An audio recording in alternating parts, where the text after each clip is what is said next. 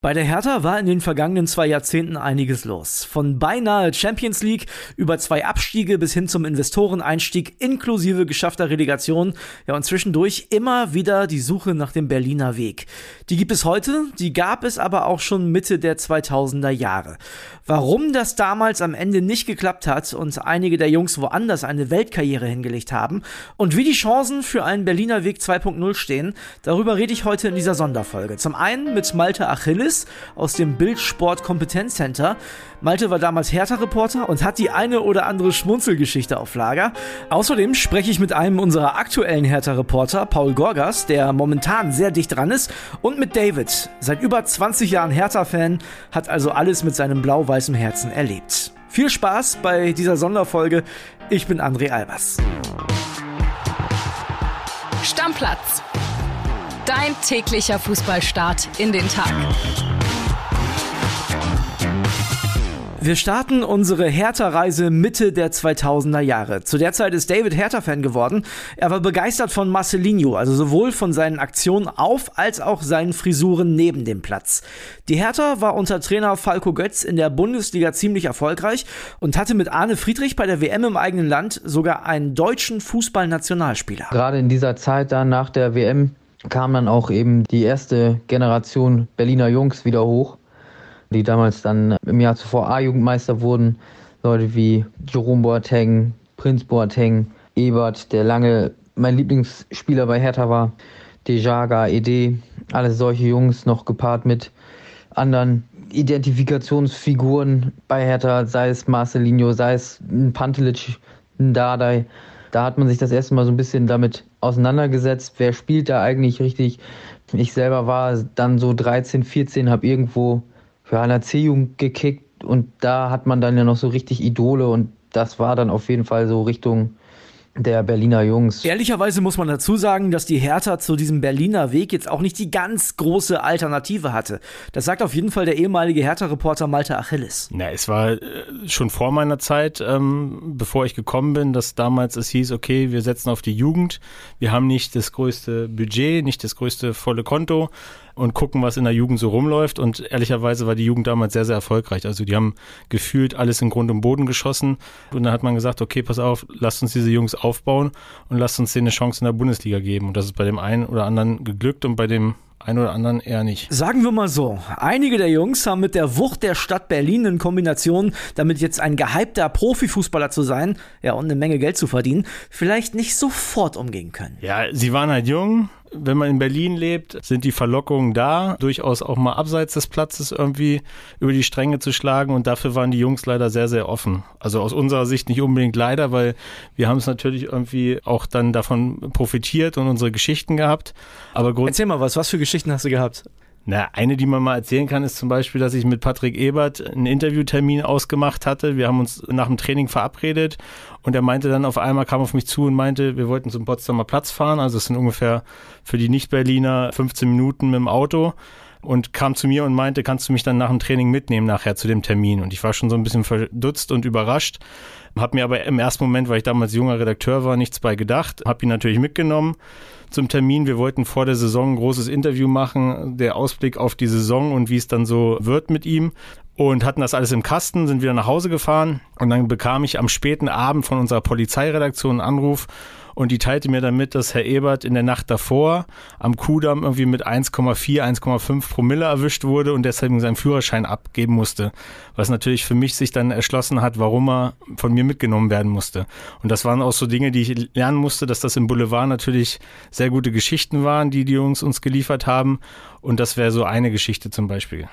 Wie bist du dann damit umgegangen? Weil das ist ja menschlich wahrscheinlich auch nicht so einfach. Du hast ihn gerade zum Interview getroffen, hast vielleicht eine gewisse Sympathie auch für, für den Mann gehabt und dann musst du vielleicht die Geschichte machen. Oder hast du die gar nicht selber gemacht? Doch, habe ich, logischerweise. Also ich bin dann auf ihn zugegangen und wir haben offen miteinander kommuniziert. Das muss ich auch sagen, grundsätzlich, egal was für Scheiße, in Anführungszeichen, man verzeiht mir das Wort, die Jungs gebaut haben, abseits des Platzes und zum Teil auch auf dem Platz. Sie haben dafür eigentlich immer gerade gestanden und haben dazu gestanden und haben gesagt, pass auf, da habe ich Mist gebaut und dafür muss ich jetzt meinen Kopf auch hinhalten. Und in dem Fall war es dann auch so, dass ich ihm gesagt habe, pass auf, wir können jetzt natürlich nicht die Geschichte unbedingt machen, meine Pläne mit Hertha in der Saison, sondern wir müssen erstmal die Führerscheinbeichte machen. Und er hat mir dann dann ein paar Zitate, glaube ich, damals dazu gegeben und dann war das Ganze auch, man hat ja dann miteinander gearbeitet und versucht irgendwie die Geschichten, ich habe sie lieber mit den Leuten gemacht und habe nie Geschichten gemacht, ohne dass sie davon wussten, sondern im Vorfeld darüber gesprochen, pass auf, das und das habe ich gehört, das und das weiß ich und das muss ich machen, das will ich machen. Und dann haben sie immer noch die Chance gehabt, sich dazu zu äußern oder mir Hintergründe zu erzählen. Ja, total verrückt. Also du warst ja früher, ich habe es gesagt, bei der WZ, heute bei der Bild. Und oft ist es ja bei Jungs in der Bundesliga so, dass sie sagen, oh, hier Springer oder Bild, will ich gar nicht mitsprechen. Du hast ja heute zu vielen immer noch ein gutes Verhältnis. Bist du so ein guter Typ oder woran liegt das? Wahrscheinlich, weil ich nicht mehr über sie schreibe. Ich glaube nicht, dass es an mir liegt. Ähm, also das Verhältnis Springer zu Fußballern oder generell von Journalisten zu Fußballern ist nicht ganz einfach. Und ich glaube, dass die Kollegen und Kolleginnen heutzutage einen wesentlich schwierigeren Job zu machen haben, weil einfach der Draht nicht mehr so da ist. Wir sind damals mit denen teilweise auch in die Disco gegangen, haben uns dann mit denen abends getroffen, haben äh, Geschichten gemacht, haben über andere Spieler gesprochen, haben dann Sachen erfahren, die nicht für die Öffentlichkeit unbedingt gedacht waren. Und wo natürlich Mitspieler und Teamkollegen irgendwie im Nachhinein gesagt haben, sagen, wie konnte das an die Öffentlichkeit kommen? Ja, weil wir ein gutes Verhältnis zu den Spielern hatten. Und das ist heutzutage, glaube ich, einfach für die Kolleginnen und Kollegen total schwierig, weil sie nicht mehr beim Training sind, weil sie teilweise nicht mehr beim Trainingslager dabei sind und all so eine Termine einfach nicht mehr haben, wie wir früher hatten. Also Leute, bevor wir uns jetzt wieder den jungen, wilden Berlinern widmen, weiß ich ja, dass ihr auf diesen Schlüssellochblick steht. Ihr mögt diese alten Reportergeschichten aus der Zeit, als die Jungs quasi mit im Mannschaftsbus saßen. Ja, und deshalb gibt es jetzt noch eine schöne Malte-Anekdote. Wir hatten damals den Strafenkatalog bei Hertha enthüllt zu Zeiten von Joe Simonic und Marco Pantelic und Co mit denen man übrigens sehr, sehr gut arbeiten konnte, den ganzen Kroaten und Serben. Also die waren dankbar für uns auch. Strafenkatalog enthüllt und es gab da einen Passus, dass man mittwochs vor Spielen, also sprich drei Tage vor dem Spiel, nicht nach 23.30 auf der Straße in der Stadt unterwegs sein sollte. Und wie es der Zufall so will, kannte ich damals halt auch alle Autos der Spieler und das Auto von Marco Pantelic, ein relativ auffälliger weißer Mercedes, stand irgendwie um halb eins. Ich weiß nicht, warum ich da war, aber auf jeden Fall um halb eins vor einem Restaurant. Stellte sich im Nachhinein raus, er hatte Geburtstag von sich oder seiner Frau gefeiert und es waren auch ein paar andere Spieler anwesend und sie haben halt, ich glaube, es war sogar der Donnerstag vorm Spiel, da dann ein bisschen gefeiert. Wir am nächsten Tag das Foto gedruckt, haben gesagt, dieses Foto kostet Pantelic ich müsste nachgucken, 2.000, 3.000 Euro. Die Geschichte gemacht. Pantelic wurde suspendiert fürs nächste Spiel, hat nicht gespielt. Und er kam danach zu mir an und sagte zu mir, mein Freund, das nächste Mal sag doch Bescheid, wenn du mich siehst oder weißt, dass ich da bin. Dann machen wir das unter der Hand, lösen wir das anders. Also das war so eine, so eine Anekdote, die wir damals erlebt haben. Ja, ihr merkt das schon. Die Mannschaft war insgesamt, sagen wir mal, schrill und mittendrin diese neue Generation Berliner Jungs, die von Anfang an nicht nur dazugehören, sondern ganz vorne mitmischen wollen wollte. Die Fans fanden das natürlich super und die Verantwortlichen, naja, solange es gut lief auch. Ja, leider, als der Erfolg dann so ein bisschen ausgeblieben ist oder es nicht mehr so um die internationalen Plätze ging wie in den Jahren davor, ja, da hat man dann irgendwo so ein bisschen den Schuldigen in den ganzen jungen Berlinern da gefunden oder ja, hat versucht, ihn da zu finden. Es war so ein bisschen schade. Also klar, die Jungs waren laut, die hatten eine große Klappe, die haben Ansprüche gestellt, die waren auch einfach gut und vielleicht waren sie auch einfach besser als die gestandenen Profis oder als der ein oder andere. Das haben die natürlich auch nicht hingenommen, was natürlich dann irgendwo zu Unruhe führt. Aber ja, es ist natürlich schade dann, dass man so früh dann echt einen Großteil dieser Berliner Jungs verkauft hat sie dachten, okay, wir kommen aus der Jugend, wir haben da alle auseinandergenommen, wir kennen uns, wir spielen miteinander, also nehmen wir auch alle bei den Profis auseinander. Aber es war halt nicht so. Da waren dann erfahrene Spieler wie Joe Simonic, Pantelic, Paul Dardai, Arne Friedrich und so, die natürlich denen erstmal gezeigt haben, als sie rauskamen, wo der Hammer hängt und dass es im, im Jugendbereich was anderes ist als beim Profis. Und da gab es die Reibereien, wo sie dann aufeinander getroffen sind und wo es einfach wo sie sich nichts sagen lassen haben von den Großen. Und das war sicherlich auch einer der großen Fehler der, der Jungs, dass es einfach nicht weiterging und in Berlin irgendwo dann ein Limit erreicht war. In der Saison 2008, 2009 war die Hertha unter Lucien Favre dann kurzzeitig sogar auf Meisterkurs. Doch der Saisonendspurt wurde der Auftakt einer Hertha-Zeit, an die sich kein Fan gerne erinnert. Aber als wir dann am letzten Spieltag, ich glaube ausgerechnet gegen Karlsruhe, die damals letzter waren und mit denen wir eine Fanfreundschaft haben, als wir da dann die Champions League verspielt haben. Obwohl wir, keine Ahnung, vier, fünf Wochen vorher noch, hey, das geht ab, wir holen die Meisterschaft singen. als wir das verspielt haben und dann für Spieler wie Voronin und Co. kein Geld mehr da war, da kam dann ja auch die brutale Abstiegssaison, als man da äh, sang- und klanglos letzter wurde. Ja, da hat man dann angefangen, so ein bisschen zu gucken, ne? Boateng von Manchester City zu Bayern, Prince Boateng bei AC Milan irgendwann untergekommen, hat mit Ronaldinho gespielt und so weiter. Also da hat man dann links und rechts geguckt, was machen die anderen eigentlich? Ein Saliovic, der reihenweise Freistöße reingenagelt hat bei Hoffenheim.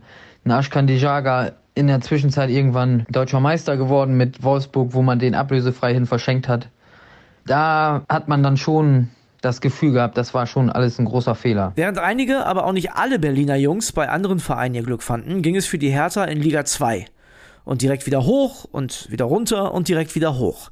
In den kommenden Jahren entwickelten sich die Berliner meist mit ehrlich gesagt auch wenig erfrischendem Offensivfußball unter Paul Dardai zu sowas wie dem Paradebeispiel der grauen Maus der Bundesliga.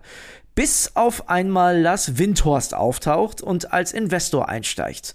Ja, auf einmal spricht man in der Hauptstadt vom Big City Club und der Champions League.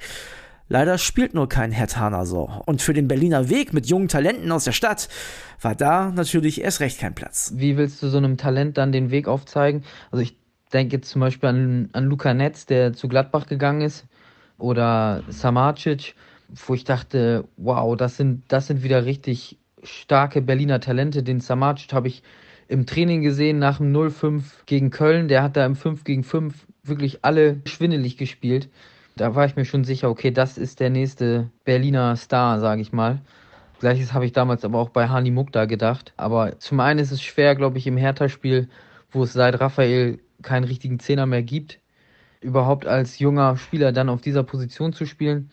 Zum anderen, manchmal gerade so jetzt bei der Jugendgeneration, die seit dem Investor da ist, habe ich manchmal so ein bisschen das Gefühl, dass es für die besonders schwer ist, auch mit dem eigenen Anspruch hinterherzukommen.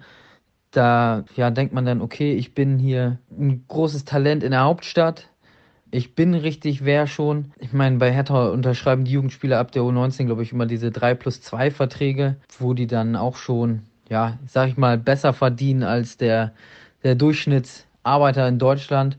Das heißt, du bist 17, 18 Jahre alt, bist in der Hauptstadt, bist, hast da schon einen Namen. Ja, und dann musst du dich plötzlich wieder hinten anstellen, siehst aber, dass deine Kollegen außer U20, U21 vielleicht schon bei ihren Vereinen spielen. Dann kommt vielleicht auch hier und da nochmal ein, ein Berater mit ins Spiel, der sagt, ja, ähm, eigentlich müsstest du und hier wirst du aber nicht, sodass dann ja solche Wechsel zustande kommen wie bei Samacic zu RB Leipzig wo er ja genauso wenig gespielt hat, dann im Endeffekt wie bei Hertha, aber jetzt in Italien ja scheinbar richtig aufblüht. Und das sind dann so Leute, solche Transfers tun, wie der von Luca Netz zu Gladbach. Ja, das tut dir schon einfach weh, wo du dann nicht weißt, hat der Verein wirklich nicht alles gegeben, was man ja so ein bisschen bei Netz rauslesen konnte, oder haben die Jungs einfach einen anderen Anspruch plötzlich bekommen den Hertha nicht mehr erfüllen kann. Die fetten Jahre, ich spreche das hier ausdrücklich in Anführungszeichen, unter Investor Lars Windhorst sind vorbei. Hunderte Millionen Euro versenkt. Ja, und im Berliner Westen fühlt man sich zurückversetzt in die 2000er Jahre, sagt unser aktueller Hertha-Reporter Paul Gorgas. Ja, absolut. Und die Motive sind auch ähnlich. Auch damals hieß es ja, aus der Not eine Tugend machen. Und genau vor diesem Problem oder vor dieser Chance, je nachdem, steht Hertha jetzt wieder. Sie haben kein Geld, sie müssen jeden Euro umdrehen und da guckt man natürlich, was hat man schon im eigenen Stall, was geben die eigenen Talente her und die Hertha Akademie ist ja nicht nur in den letzten Jahren, sondern schon bestimmt jetzt seit einem Jahrzehnt eine der besten des Landes, bringt immer wieder Top-Talente hervor und deswegen guckt man sich da auch wieder um, was man für die Zukunft gebrauchen kann. Ihr habt das Theater um Freddy Bobic in den letzten Tagen und Wochen ja mitbekommen und auch, dass Präsident Kai Bernstein viele ehemalige Hertaner installiert hat, um den neuen Berliner Weg voranzutreiben. Für Paul ist das aus Sicht der Fans übrigens nur logisch. Für die Fans ist es super. Die haben ja auch mit Kai Bernstein genau diesen Entwurf als Präsidenten gewählt. Jemand, der aus der Kurve kam, der sich voll hinter den Verein stellt, sich mit dem Verein identifiziert, dessen Herz am Verein hängt, der sich auch selbst Fan des Vereins nennt. Also das ist genau der Kurs, den viele der Fans, glaube ich, gerne sehen wollen, nach all den Jahren, wo Hertha so ein bisschen auf der Suche war, so ein bisschen rumgetaumelt ist, muss man ja sagen. Was, für was wollen wir stehen? Was, was soll der Hertha-Weg sein? Ja, und auch die Spielergeneration, die jetzt die jungen, wilden Berliner verkörpert, macht den Hertha-Fans Hoffnung auf bessere Zeiten. Marton Dardai zum Beispiel, Linksfuß, Innenverteidiger, U21-Nationalspieler, der bringt alles mit. Und der ist nicht der Einzige. Derry Scherhan, Jessic Nankam, die sind auch noch nicht so lange dabei, auch wenn die Namen schon länger im Club bekannt sind. Die haben jetzt auch getroffen. Die werden auf jeden Fall eine Zukunft bei Hertha haben. Linus Gechter ist gerade ausgeliehen nach Braunschweig, soll zurückkommen im Sommer, soll dann auch weiter die Abwehr verstärken, ist weiterhin ein Thema. Mit Julian Eitschberger gibt es jemanden, der schon debütiert hat für Hertha. Dann sind da noch äh, Namen wie Pascal Clemens, der ist U19-Kapitän, spielt Nationalmannschaft. Auf der Torhüterposition gibt es mehrere Berliner Jungs, die auch in den U-Nationalmannschaften unterwegs sind. Also da ist Hertha schon sehr gut aufgestellt für die nächsten Jahre. Das stimmt, aber wir wissen ja auch, wie das im Fußball ist. Ne? Wenn die Leistung auf dem Platz irgendwann nicht mehr stimmt, so wie damals bei der Generation der Boatengs, ist der Berliner Weg schnell vorbei. David hofft auf ein Umdenken im Club. Wenngleich ich mir wünschen würde, dass man lieber jemanden wie Marton Dardai drei Fehler verzeiht, weil anderen Spielern wie Boyata, den hat man ja auch sämtliche Fehler verziehen. Also wenn da in der Konferenz gerufen wurde, Elfmeter in Berlin, da wusstest du schon, Boyata hat wieder einen umgerannt. Und ich würde mir einfach nur wünschen, dass unsere Jugendspieler diese Zeit und dieses Vertrauen auch bekommen. Und dass man da nicht sagt, ja gut, der verdient aber so viel, der muss auch spielen dann. Das ist immer so ein bisschen schade in Berlin. Wenn die Berliner aber ihr Konzept durchziehen und wenn die jungen Spieler Zeit bekommen, sich entwickeln zu können und im Verein wirklich Friede, Freude, Eierkuchen oder, um in der Hertha-Sprache zu bleiben, Ha-Ho-He gelebt wird, dann läuft es doch endlich, oder? Dann entsteht eine Euphorie in der Stadt. Dann ist das Olympiastadion regelmäßig voll. Dann kann Hertha endlich wieder Union angreifen, oder? Hm, also Ex-Reporter Malte hat da so seine Zweifel. Die Frage ist ja, was ist der Berliner Weg? Ist der Berliner Weg nur Berliner Talente, die hier geboren wurden oder aus der eigenen Jugend kommen, ähm, hochzuziehen und aufzubauen? Oder ist es auch irgendwie Identifikation zu schaffen für die Leute, für die Fans? Weil das wäre ja zum Beispiel mit deiner Generation, äh, wo du Reporter warst, total möglich gewesen. Ich meine, das waren ja Leute, die haben ja Berlin repräsentiert. Total. Und Glaubst du, das gibt's heute nicht mehr? Ich kenne die Jungs dafür zu wenig, die da jetzt rumlaufen. Andererseits muss ich sagen, wenn du auf der Straße hier den Leuten Fotos zeigen würdest von, keine Ahnung, Mittelstädt, Eitschberger, Scherhand, Gangkam, ich glaube, die Leute würden sie nicht kennen. Liegt vielleicht daran, weil sie noch so jung sind und weil sie halt nicht äh, bisher die großen Auftritte hatten. Aber es fehlen diese Typen mit Ecken und Kanten. Also ohne dass ich täglich dabei bin. Ich weiß nicht, wie es draußen ist. Das wissen die Kollegen, die Hertha betreuen, sicherlich besser. Aber ich kann mir nicht vorstellen, dass die Jungen durchaus auch mal im Training anecken und vielleicht mal das Bein stehen lassen und mal einen der Älteren auch mal rasieren. Das war halt damals gang und gäbe. Sicherlich ein Stück weit zu viel, wenn, wenn du die Boatengs nimmst, die Benatiras, wo es dann mal Rudelbildung im Training gab, mal Suspendierung, mal eine Kopfnuss. Das war halt sehr oft der Fall. Aber wenn ich so die Typen und die Gesichter sehe, die heute bei Hertha rumlaufen, kann ich mir nicht vorstellen, dass da im Training dieses wir schlagen alle und wir sind die Größten und wir, wir haben das Talent und wir zeigen euch jetzt mal, wie der Berliner Weg geht das habe ich das Gefühl einfach nicht. Ja, fehlende Typen im Fußball. Das ist ehrlich gesagt kein exklusives Berliner Problem. Macht es einer Stadt, die sich von ihrem Verein entfremdet hat, aber natürlich nicht leichter. Und apropos Berliner Weg, der Kollege Paul Gorgas, der hat mir eine Elf aufgeschrieben mit aktiven Fußballern, die alle entweder mal für die Hertha gespielt haben oder im unmittelbaren Umkreis waren. Stellt euch ein 5-3-2-System vor. Gersbeck im Tor, aktuell KSC. Hinten Eitschberger, Jerome Boateng, Toni Rüdiger, John Anthony Brooks und Nico Schulz. Schulz, Dreier Mittelfeld mit Prince Boateng, Robert Andrich und Hanni Mukta und vorne Jesse Ngangkamp und Maxi Philipp. Alles aktuelle und ehemalige Berliner Jungs. Also ich glaube, 16. wäre die Truppe in der Bundesliga nicht. Aber rumjaulen hilft ja auch nichts. Deshalb hier nochmal die Wünsche von David und Paul für die Zukunft der Berliner. Also als Berliner würde ich mir wünschen, dass Hertha mal ein bisschen in ruhigere Fahrwasser kommt. Als Reporter kann ich das natürlich nicht wünschen, weil die Geschichten bleiben überragend. so ehrlich muss ich sein an der Stelle. Nein, aber ich glaube, mit äh, mehr Ruhe, mit etwas mehr ja, Professionalität, was die Beteiligten angeht im Umfeld, würde sich da viel mehr entwickeln können. Aber klar, die guten Geschichten schreibt Hertha auch neben dem Platz. Ich musste mir in meinem Umfeld ja immer wieder anhören, was Hertha für ein grauer Mausverein ist. Und ja, daraus wurde dann der Big City Club und danach, oder mittlerweile sind wir ja schon fast HSV 2.0. Ich würde mich darüber freuen, wenn wir einfach wieder eine gute Hinrunde spielen, siebter sind, die Leute wieder fantasieren und wir am Ende wieder 13. werden. Wenn das dann der Berliner Weg ist, dann bin ich damit als Fan hochzufrieden. Ja, Das kann ich verstehen. Also, liebe Hertha, strengt euch an. Es scheint ja gar nicht so schwer zu sein, die eigenen Fans wieder hinter sich zu bringen. In diesem Sinne, Deckel drauf und ha ho he.